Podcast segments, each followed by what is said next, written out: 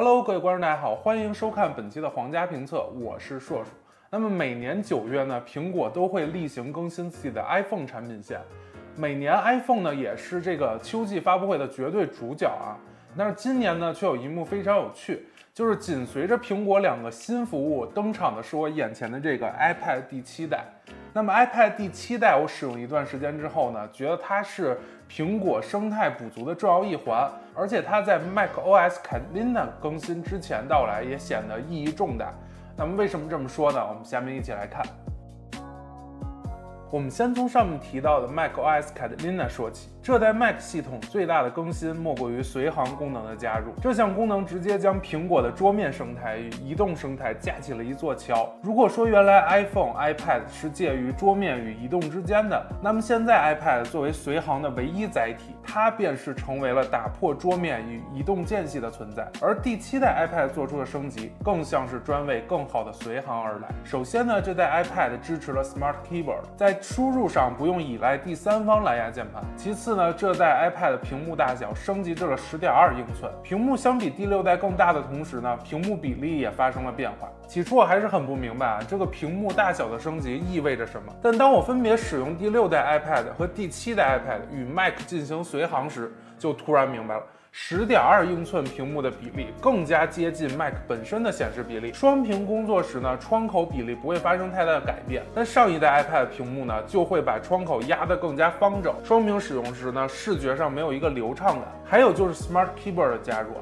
在随行状态下，iPad 端也可以直接进行内容输入，而不用再连接第三方键盘。麻烦的同时呢，也不是很稳定。还有一点，如果你考虑到第七代 iPad 的改变更多是为了随行的话，也就明白为什么这次苹果要在处理器上挤牙膏。因为这项功能的算力呢，主要集中在笔记本上，对 iPad 的要求只有支持 Apple Pencil 而已。所以那颗 A 十 Fusion 依然可用，也就依旧用它了。至此呢，入门级 iPad 更新到第七代，可以说是全部的大屏 iPad 都可以完美担当起随行这个使命，在桌面和移动两个领域随心行驶。而在作为载体之外的部分，其实才是区分几款 iPad 定位的存在。下面就继续说说第七代 iPad 单纯作为一款平板的体验。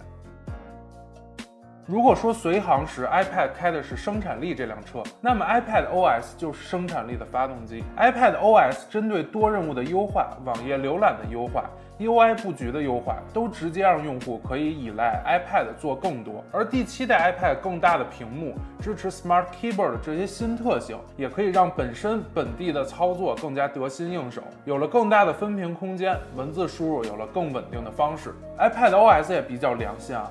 没有在功能上做不同定位之间 iPad 的阉割。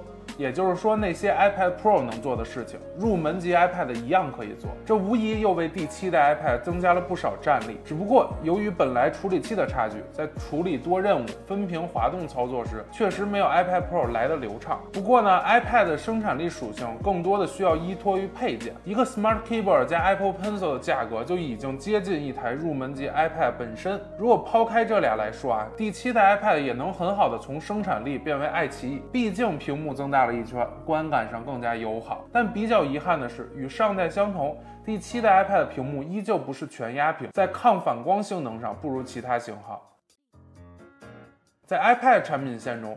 面对大部分人来讲，入门级 iPad 一直是最有性价比的存在。价格仅二六九九元的同时呢，靠 iPad OS 衬托，还能有 iPad Pro 的功能。个人认为，对于学生群体来讲啊，这款产品可以覆盖生活中的大多数场景，从玩手游到看电视剧、做笔记到写论文，这代 iPad 本身及其配件都能应对这些场景。同时，相比笔记本电脑，还占尽了轻薄这个优势。如果你预算不是很高的话，买一个第七代 iPad 用作日常娱乐、学习也。是美滋滋。对于上班族来讲呢，如果你不是从事平面设计一类工作，对屏幕的要求也不高，想必这款 iPad 要比 iPad Pro 更适合你。毕竟办公室大多数的需求还是要靠电脑来处理。买一台入门级 iPad，不但可以为你的 Mac 随行，还可以外出临时处理个文档啊，开会标注个 PPT，甚至小憩的时候追个剧。在办公场景，也是一台机器可以覆盖相当多的场景。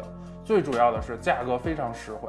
对于第七代 iPad 本身，我们想说的其实就这么多。它相比上一代的升级真的是很有限。那可能作为一个入门级产品，它也就有这么多的升级了。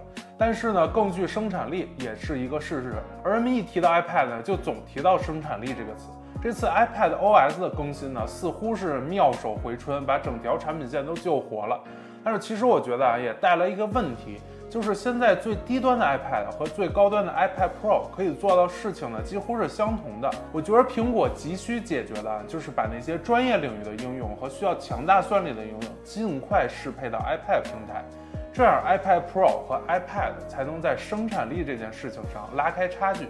不知道你会选择一款入门级的 iPad 呢，还是 iPad Air 或是顶级的 iPad Pro？欢迎大家留言、弹幕与我进行互动。好了，感谢大家收看本期的皇家评测。微博、微信的用户不要忘记转评赞来一波，B 站的用户不要忘记素质三连。我是硕硕，大家下期再见，拜拜。下载凤凰新闻客户端，搜索“皇家评测”，观看新品首发评测。